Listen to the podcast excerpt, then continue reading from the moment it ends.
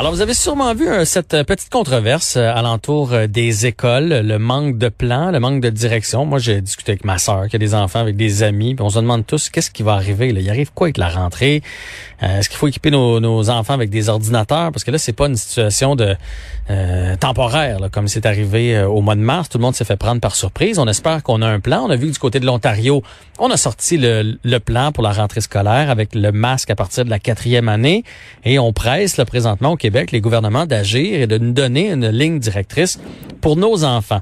Nos enfants qui, on va se le dire, là, euh, j'ai fait le calcul euh, avant de parler avec notre prochain invité. Mes enfants, moi, sont arrêtés le 12 mars. Là, ils ont eu la petite trousse là, à la maison, mais moi, j'appelle pas ça de l'école. Ça fait donc 170 jours. À la fin août, là, ça va faire 170 jours que mes enfants sont pas allés à l'école. C'est le cas probablement pour les vôtres aussi. Et c'est énorme. on parle de la moitié d'une année. Alors, euh, il est temps que ça recommence. On va en discuter avec euh, Égide Royer, psychologue et spécialiste de la, rente, de la réussite scolaire. Il est aussi l'auteur de la petite encyclopédie de l'enseignement efficace. Bonjour, Monsieur Royer. Bonjour. C'est beaucoup 170 jours là, pour les jeunes euh, loin des bancs d'école. Il faut absolument trouver une solution parce qu'il pourrait y avoir des effets irréversibles comme dirait le secrétaire, comme disait le secrétaire des Nations Unies, là, ça doit être, ça doit être une des priorités les plus, euh, les plus importantes de nos gouvernements présentement. Et on a à se poser la question, une des préoccupations de pas mal tous les systèmes éducatifs, on doit l'avoir au Québec compte tenu des données qu'on a, euh, qui est susceptible de ne pas revenir en septembre? Je pense à des jeunes de 15, 16, 17 ans, soit, au secondaire ou l'éducation des adultes. Et qui est susceptible de me revenir avec un gros retard scolaire, qu'une simple récapitulation, une simple remise à niveau de septembre là, ne, permettra, ne permettra pas de combler. Euh, il, y a, il, y a, un certain nombre de questions comme celle-là. Il y a des interventions qui sont connues, mais ça va impliquer que, écoutez, autant vous que moi, on n'a pas à décider si on met le masque en quatrième ou en troisième ou en deuxième secondaire. Ça, c'est la santé publique qui va décider ça. Mais sur des décisions purement éducatives, là, ça prend un plan avec des indications très claires là, de la part du ministre le plus tôt possible. Avez-vous l'impression que présentement, on se préoccupe, on se préoccupe surtout de la santé des jeunes, mais on se préoccupe pas de ce qui entre les deux oreilles de leur éducation, du fait qu'un jour, ils vont se retrouver sur le marché du travail ou qui pourraient décrocher, que l'accent est uniquement mis sur la COVID? Oui, c'est vrai que la COVID a pris beaucoup de place. On a quand même eu les pédiatres qui sont sortis le, printemps passé en se préoccupant, entre autres, toute la question du fonctionnement des besoins sociaux des, ados, on parle des, adolescents, et toute la question, entre autres, du support des jeunes qui étaient dans des situations plus vulnérables.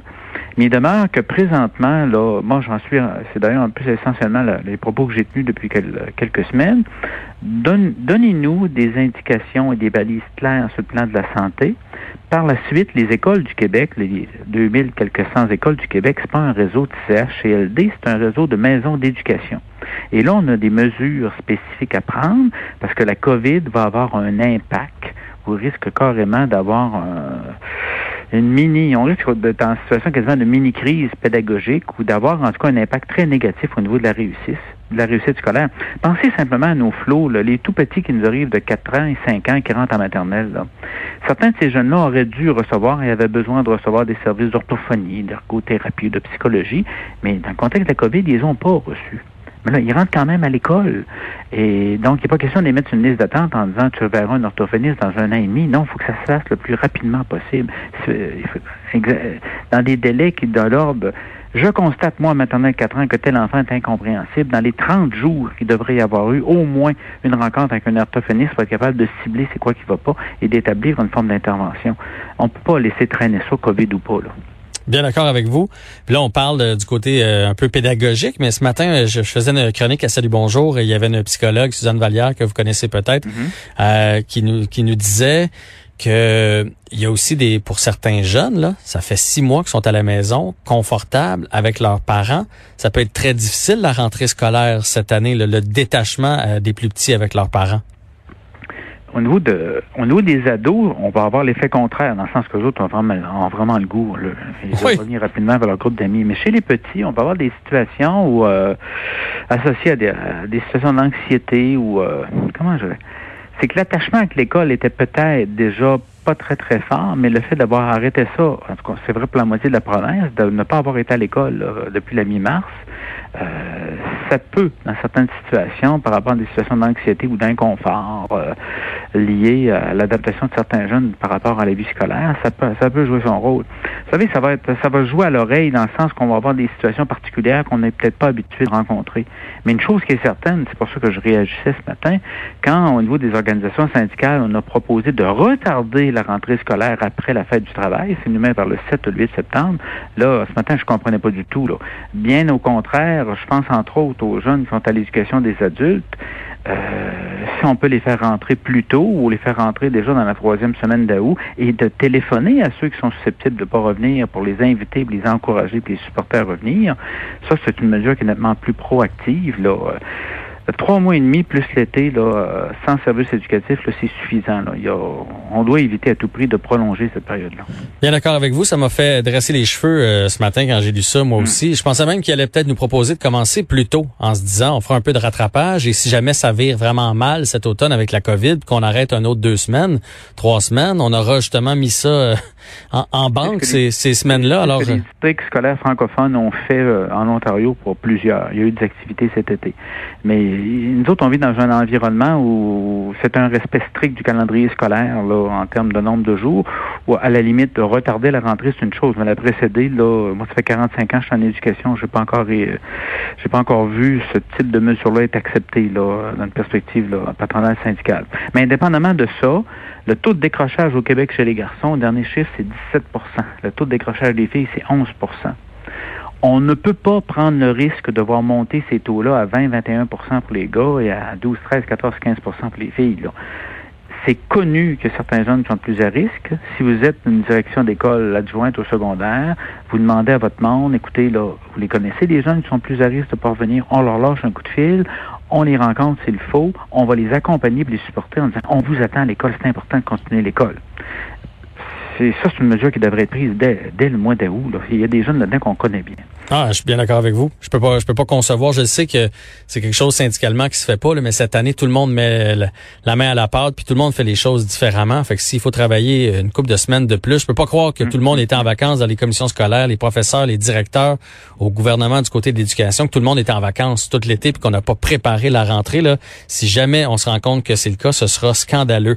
Je veux vous entendre sur quelque chose. On parle beaucoup là, des décrocheurs, mais moi, mes enfants, là, 15-17 euh, il y en a une qui rentre au cégep, l'autre s'en va en secondaire 4. Ils ont des bonnes notes, mais je me rends compte présentement, quand ils m'écrivent, par exemple, avec les textos et tout ça, que déjà, ils ont perdu une certaine qualité de français. Est-ce que même les bons élèves, parce que je calcule que mes enfants sont dans les bons élèves, euh, vont, vont partir avec un petit arriérage là, en septembre?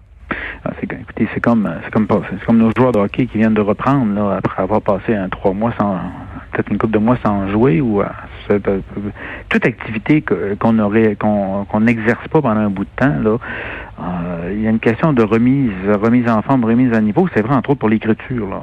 Je l'ai constaté à plusieurs reprises moi, je comprends que pour ceux qui vont traverser au collégial ou au cégep, je présume qu'il devrait y avoir des mesures, parce que les taux de décrochage sont importants au cégep aussi, il devrait y avoir des mesures d'accueil particulières pour ceux dont c'est la première année. Il n'est pas question de les faire rentrer à distance. Par la suite, si moi je suis un professeur de français, un professeur de philo, ou tous les profs pour lesquels il y a carrément de l'expression écrite là, euh, euh, qui est nécessaire, il devrait y avoir, ou on pourrait y avoir certaines formes de laboratoire de remise en forme là, par rapport à l'écriture qui pourrait peut-être se faire au niveau de la communication écrite, que c'est une dimension qu'on pourrait conserver et euh, qu'on pourrait prévoir. Parce qu'au niveau collégial, les indications que j'ai que ça s'est poursuivi à distance, et je pense à ceux qui vont rentrer au collégial avec un trois mois de euh, trois mois d'études secondaires qui n'ont pas été réalisés en mhm. présentiel. Euh, et c'est très inégal d'une région du Québec à l'autre. Je présume qu'il va y avoir des mesures là, pour tenir compte de ce que vous soulignez ou des éventuels contenus qui n'ont pas été vus. écoutez, vous enseignez les maths là, au niveau au niveau cégep. Il y a peut-être des contenus sur lesquels vous pensez qu'habituellement c'est vu au niveau du secondaire, mais là, vous êtes obligé de vérifier. Là. Donc ça, c'est une adaptation normale qui devrait se faire. Mais ce que j'aimerais, c'est que ceux qui finissent le secondaire avec l'intention de rentrer au cégep entrent au cégep. Ah ben oui. Euh, est-ce que j'ai un certain nombre de jeunes qui ont décidé de prendre une année sabbatique ou de dire non, moi, rentrer à distance, ça m'intéresse pas, je vais attendre que ce soit passé? Je sais pas. Encore là, il va falloir qu'il y ait une forme de campagne nationale. Et moi, je ferais pas uniquement des, campagnes euh, publicitaires pour passer le test du COVID ou mettre un masque. Là. Je ferais des campagnes publicitaires solides sur l'importance de l'importance de l'éducation, l'importance de la fréquentation scolaire, puis créer une forme d'émulation pour le retour à l'école euh, pour l'ensemble de nos jeunes. Euh, l'éducation peut pas être toujours la cinquième roue là, du carrosse. Là.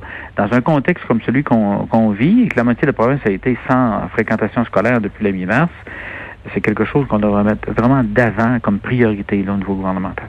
C'est très intéressant ce que vous dites. Effectivement, une campagne de sensibilisation, ça ferait du bien. La bonne nouvelle, c'est que les, des fois, à cet âge-là, on fait comme, ah, je vais partir en voyage, euh, je vais sauter une année. Là, présentement, c'est pas possible d'aller en voyage. Peut-être que ça va en rallier quelques-uns. Euh, rapidement, je vais vous entendre sur, euh, pour les jeunes, qu'est-ce qui serait l'idéal? Je comprends que le temps plein, ça serait l'idéal, mais sinon, est-ce qu'un temps partiel, si jamais c'est trop compliqué, ça peut quand même faire l'affaire? Donc, on y va, mettons, un trois jours puis un deux jours à la maison?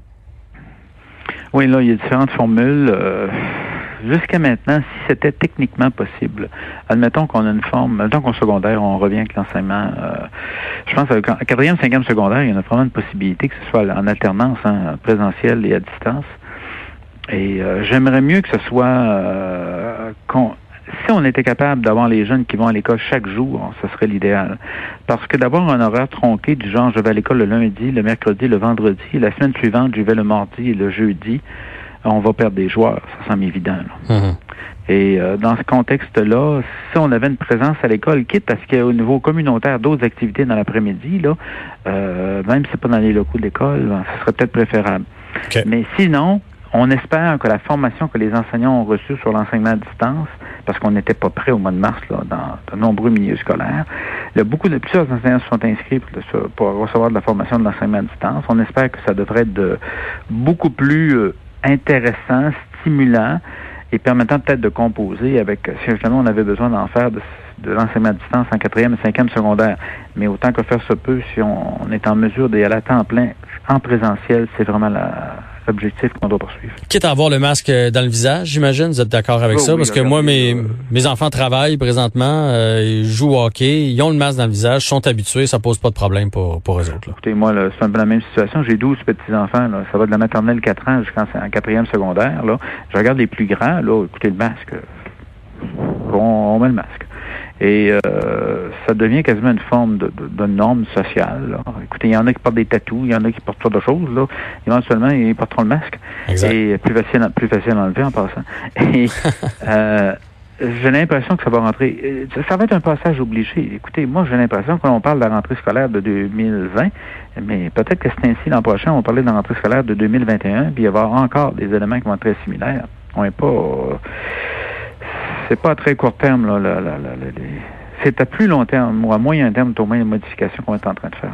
Gilles Royer, psychologue et spécialiste de réussite scolaire, merci pour l'entrevue et euh, continuez de, de, de, de, vous faire aller, de prendre la parole pour sauver le plus de jeunes possible du décrochage et qu'on pense un peu à l'éducation au Québec. Un grand merci.